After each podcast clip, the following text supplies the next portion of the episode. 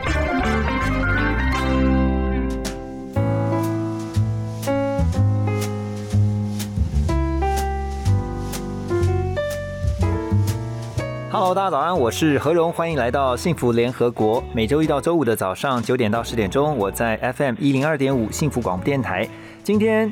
又到了我们九月份的特别企划哈。那么在九月，我们邀请了好几位教育工作者，而在今天，我们要特别透过线上的连线，电话连线给高雄鼓山高中的校长廖于云校长哦，来聊聊如何翻转孩子的教育。一起来欢迎廖校长，校长好。各位听众朋友，大家早安啊！很高兴能够参加这么幸福的访问。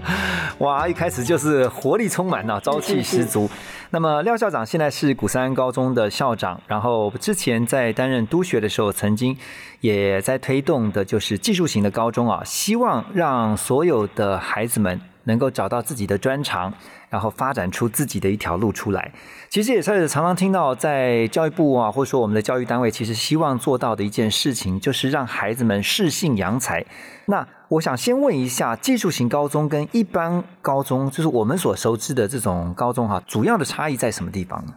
是的，其实技术型高中就是我们传统讲的高职职业学校，只是在高级中点教育法改变之后推动之后呢，我们把高中定位成就是有些学校是偏向技术发展的高中，叫做技术型高中。哦，是。那有些学校是在奠定升大学的基础，我们叫普通型高中。嗯，所以就是一般来讲，在我们国中升高中职的阶段里面，我们孩子会有一些试探的发展的课程。是。那老师会帮孩子做性向跟职涯的定位嘛？嗯。那有些孩子的确他的性向非常明确，他在他就会选择技术型高中，也就是职业学校就读。那有些孩子他可能学术性比较明显，而且他没有很明显的职业倾向，嗯，那么孩子就来就读普通高中，所以就是这样的差别在这里而已。OK，因为确实啊，很多的孩子其实有一部分在学习上面，他其实是有一些困难，就是说他对于分数啊，一直是没有办法突破，他觉得很很挫折。可是呢，他却能够在技能上面啊，比如说像走技职这条路，他可以找到一个非常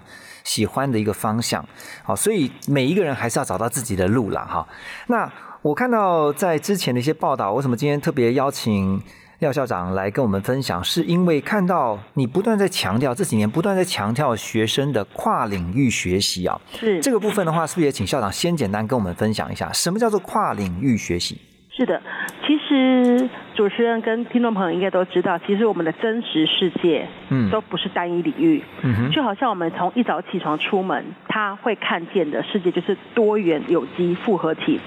所以以往我们会重视是单一领域的教学，国文科学国文，英文科学英文，数学科学数学。但是面对真实的世界，当你一起床，你走进 Seven Eleven 或者是全家的时候，你有产生消费性的行为的时候，嗯、但它不是单纯的数学问题，是吗？你可能还有阅读能力跟表达能力。嗯，所以我们认为跨领域教学它是有别于以往的单领域单科学习，嗯、那他希望的带给学生的是一个真实的。生活情境解决的真实问题的一个能力。嗯嗯，OK，这样你觉得学生的跨领域能力必须要有哪些能力？如果我们来学校学习哈，是为了长大之后踏出校门能够解决真实情境的问题嘛？好、嗯，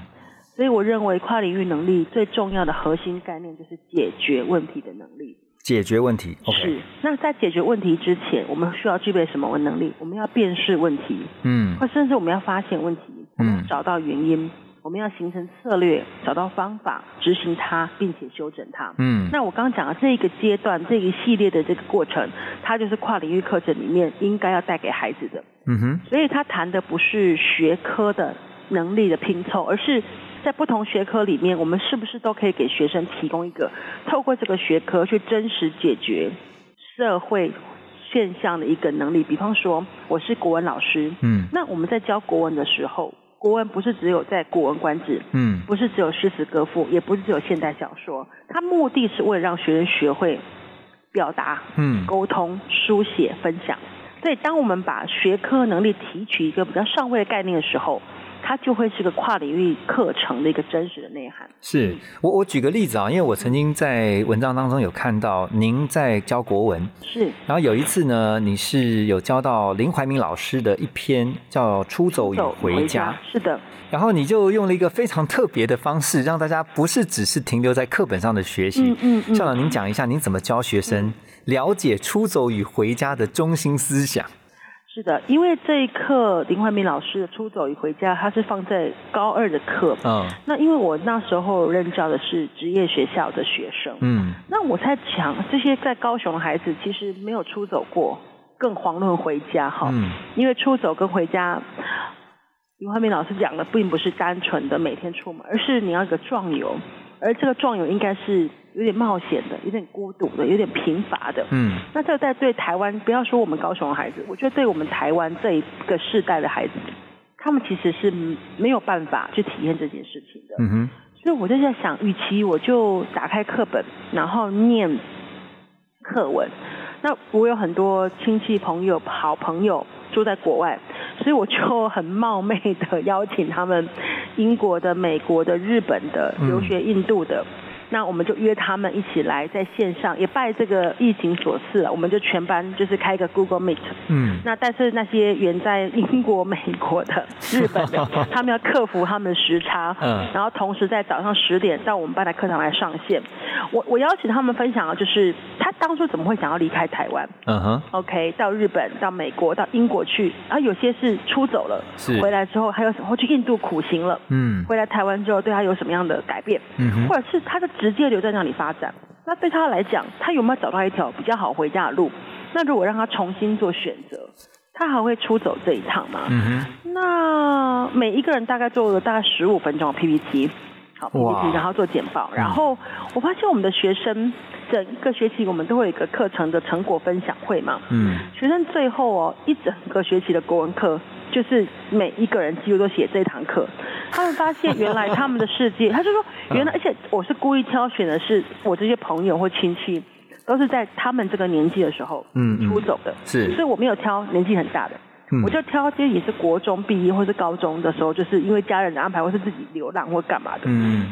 或是高中毕业就马上出走的，嗯。就挑离他们的生活其实很接近的年纪，那让他们去理解，对。其实不用很多钱出国，因为还有很多管道，有很多争取的，就好像。呃怀民老师他用流浪者计划嘛，会补助一些孩子去壮游，对。其实就是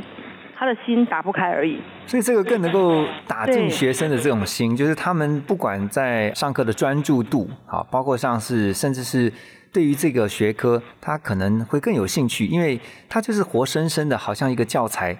从这个课本里面活出来一样的感觉。应该是说，我想要让学生去体会说，其实就算是国文课本，就算是学生觉得很没有用的国文课本，嗯如果以实用性来看，如果你那么功利来看，有些文章散文，它其实不是只有陶冶身心。我想要让孩子知道，就是说，其实李怀民老师在文章里面，他想要描述的是真实世界会发生的，只是对你没有那个勇敢，或是我们对没有那个计划是 support 你而已。是所以学生会觉得说，哦，原来国文课本里面的世界也可以这么真实。嗯嗯，校长刚才提到了跨领域学习，然后我刚才特别提到了，其实廖校长自己的成长学习的这一路啊，也是充满了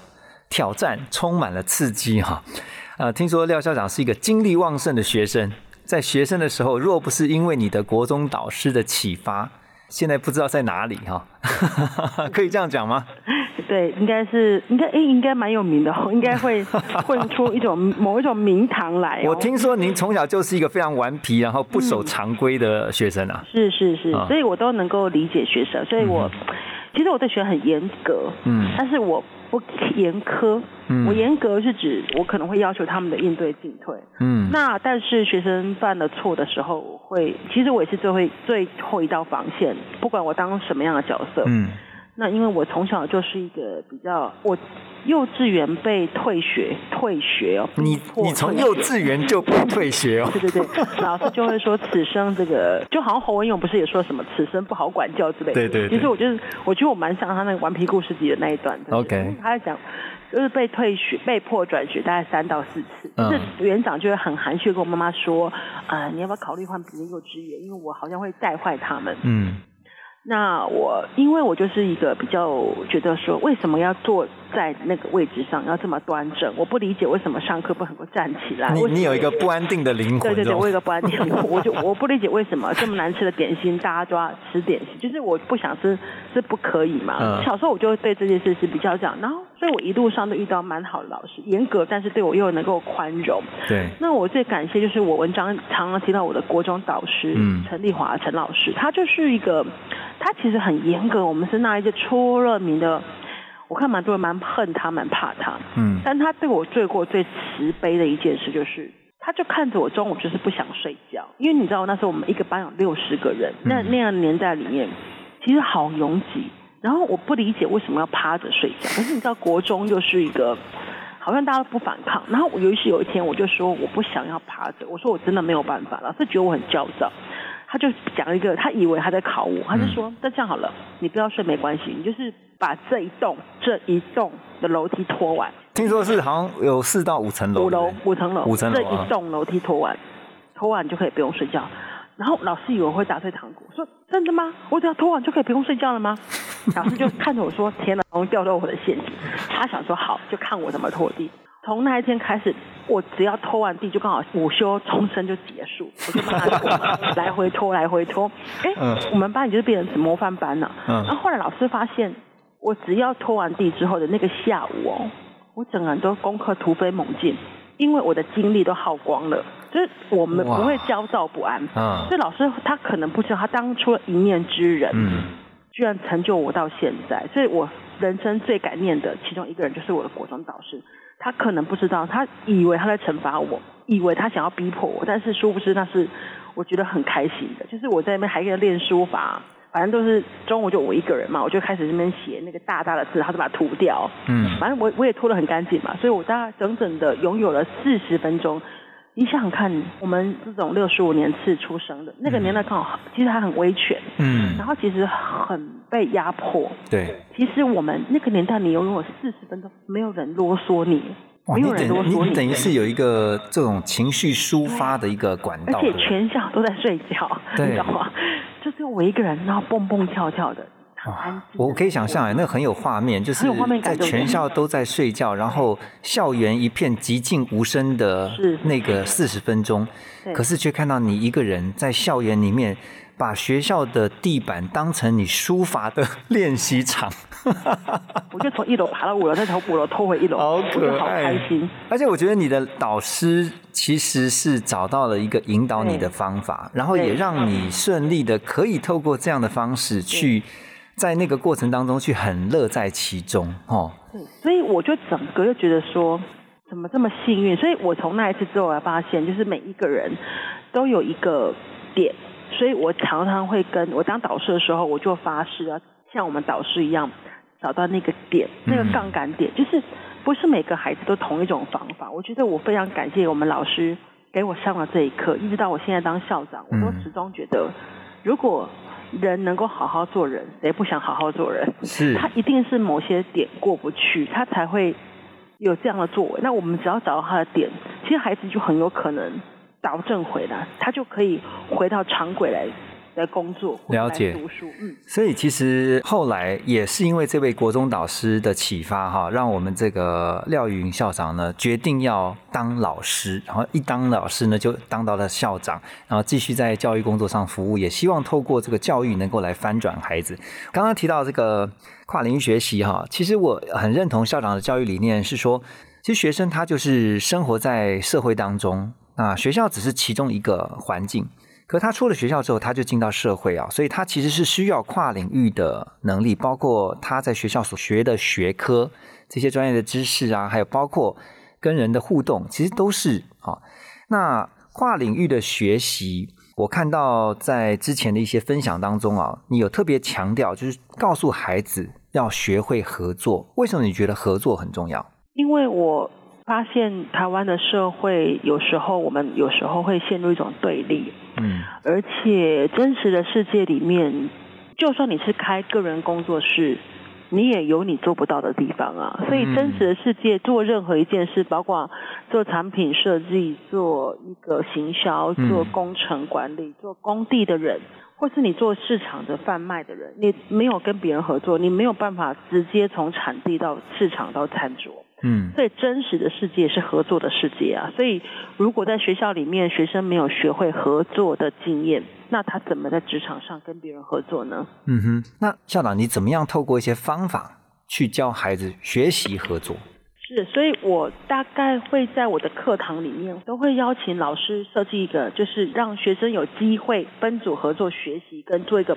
project 的机会。嗯也就是说，我们让学生实际上去体会一个人是做不到的时候，他需要分工。有人可能很会找资料，有人可能很会发表，有人可能会很会整理，嗯有人可能会很会画表格，有人可能很会做 PPT，有人可能很会找资源的。就是我们刻意设计一个一个比较难度有点高的主题性的任务，让学生来做这件事情。嗯哼。嗯，而且我呃看到，就是你告诉孩子们、学生们说，你们要合作，可是呢，先从我们老师们开始示范起，对所以你就要求老师要先合作。老师怎么合作？就好像我在，其实我在刚刚上一段谈的是出走与回家嘛，其实我也是邀请那些线上伙伴跟我合作来教育我的学生，是对吧？那我最近上学期又做了一个很棒的课程，就是我跟地球科学老师合作，嗯因为我们的国文课有有一篇叫做《在烂泥沟渠下仰望星空》。嗯哼那这篇文章是孙维新孙馆长他写了一篇天文有关于天文追寻天文台的一个文章。嗯如果以一个国文老师的解读来看，那这篇就是又是讲修辞啊，又是讲大纲，又是一个很嗯，都不晓得这又又怎么了这样子。就是会让可是学生我总觉睡觉的，得，对，对，我总觉得这一篇好像，如果孩子能仰望星空，嗯我想象他可以在一个星空下，然后我们来讨论。然后我因为我不知道天文台的构造，我也不知道仰望星空我怎么感动，嗯所以我就去拜托我们地科老师，而且我还跨校去前镇高中，有个我们南部最棒的天文台。哦，我带我们的学生走路坐捷运，然后到他们学校去，嗯就在他们那个天文台下，跟地科老师一起上古文课。地科老师用他的嘴巴打开他的天空，告诉学生为什么要去到青康藏高原嗯观测，是因为只有在青康藏高原那个地方才能看见最澄澈的天空。嗯那他也把影片或是星体的那个投射在天空上，你知道吗？那一刻哦，我们班平常上课很容易昏迷不醒的人，但那连那我们连我我把课排成连堂嘛，我们就是就扣掉一节走路嘛，一节擦车，嗯两节课满满都没有下课，那个学生没有打瞌睡过，而且他非常的投入，那个脸庞是我此生难忘。就是我才发现有时候其实学生蛮可怜的，就他一整天很无聊的时候，他还要忍住他的瞌睡，他已经很给你面子。但是我觉得人生的人生好像不应该浪费在真的。真的就是人生这么美好，为什么要浪费在忍耐、哎校长，我刚刚觉得你那个？形容还真贴切。你说你在课堂上，因为我觉得你们老师都会观察学生。你说哦，这个学生真的长期是昏迷不醒，对昏迷不醒 就他一上课就睡觉。对，所以你就也像你以前国中导师找到了一个适合这个学生学习的方法。嗯。我所以我觉得老师之所以会觉得自己有价值，会觉得说自己很欣慰的，就是在课堂上他看到学生给他回馈那种听得觉得津津有味的那种眼神，你觉得吗？对，就是我们嗯怎么会希望我们的课堂上学员都是昏迷的呢？那我们存，这岂不就是在挑战我们的专业吗？就是我们 我们的存在不是，除非我们去做那个催眠师嘛，但我们显然我们不是嘛，哈、嗯显然我们是学生的嗯传道授业解惑嘛。但是我真的承认，在现行的教育体制之下，这种连续排课程的过程当中，如果每一堂课老师他不是那么经过课程设计的话，嗯。其实我们自己啦，做一整天，我们都很想，都已经很想是，只是因为我们是大人，我们会有一些人情世故的忍耐，不然其实我们都很容易昏迷不醒啊。嗯对，我常常会听到有些学生，他们可能会提出一些问题哈。其中我我相信老师常常听到，就是学生会跟你讲说：“哎呀，老师这个又不会考。哦，我看我们国文老师最悲凉了，因为你知道最近那个从不管是国中的会考到高中的学测，其实他们都会说，就是没有一个题目是课本里面出现，因为它是考纲要不考本嘛。”嗯那你知道台湾人其实，我觉得我们我们都蛮现实的，就是我们因为我们长期被考试喂养，嗯，所以我们都会问老师说：“老师，这个会考吗？会考就是就是走那种所谓对 so called 实用主义啊，就是你教的要会考才行啊。对啊，嗯那其实我都会跟学生说，其实我们人生当中，哈，我们很需要的能力都不会考啊，其实都不是在考题里面啊，所以其实我会觉得，其实我的学生比较少，因为我都会让他们有机会实践这件事，就好像我让学生那一天走路，我们去做捷运或什么的，嗯我回过头我会跟他们观察说，这就是你说老师，我们国文科为什么要去搭捷运？我们为什么要去出去外面？嗯那不会考啊，他不会考啊，是啊，但是为什么要这样做？因为我要让你知道，当你有企图心要去完成一件事情的时候，你又，所以我会跟孩子从头去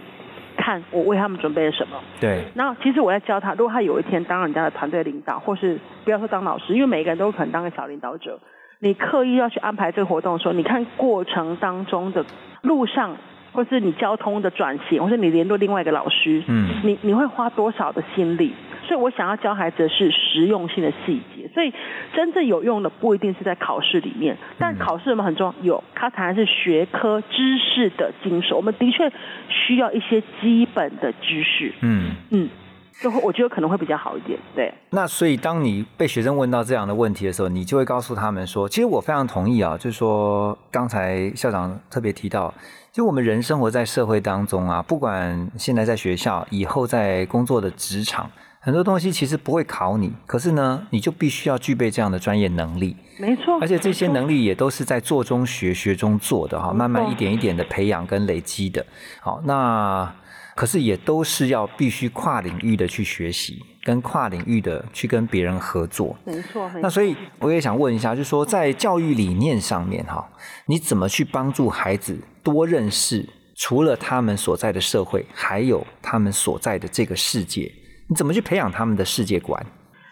我很喜欢阅读。嗯我们班上一学年，我们刚好得到天下的出版社的证书，就是严总裁的《我心目中理想的世界》嗯这本书，我们全全班都一一人一本。嗯然后我带领他们从阅读书籍，还有我们班一定会看商业周刊，嗯各种的周刊，就是会去图书馆，我把东书都搬来，就看他们看得懂的。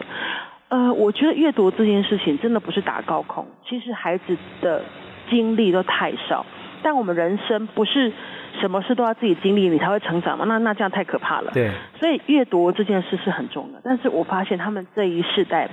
这所谓手机的呃数位原住民，其实他们的世界反而很小。你以为好像手机可以看见很多事情，但其实他们只看他们要看的。嗯所以我觉得大量阅读这件事情是非常重要的。所以世界很大，但你不可能每一项事情都体会，嗯所以阅读才是很重要的。嗯。我觉得，因为呃，现在的家长其实都有很大的焦虑感哦，就是担心自己的孩子，不管是在考试上面，或是未来在竞争力这件事情上面，他们可能会需要更多的加强。所以，站在一个教育工作者的角度，你会怎么去跟这些家长分享说，其实每个孩子是可以努力的去透过我们的引导，找到他们自己的路。啊、其实我觉得最难改变的真的就是家长。嗯因为我们都是，如果跟我们差不多年纪的家长，其实我们都在同一个世代长大。嗯我们常会觉得说，我们以为我们好像长大了，但是其实我们其实都还在复制我们的童年经验。所以其实我家长要改变的不是他的教养观，我觉得是从头到尾谈他自己对于人生这件事情。嗯那如果家长他能够改变、能够理解、接受，我觉得改变太难，所以其实我都会让家长看见孩子的表现。比方说，我曾经让我们的学生去出席一个公益的活动，然后我刻意让妈妈来看他。那妈妈看到孩子之后，她泣不成声。嗯我说你怎么？她说我从来不知道我的小孩对于老人家这么贴心。他说一底弯刀的几拢爱就拍饼枪哎，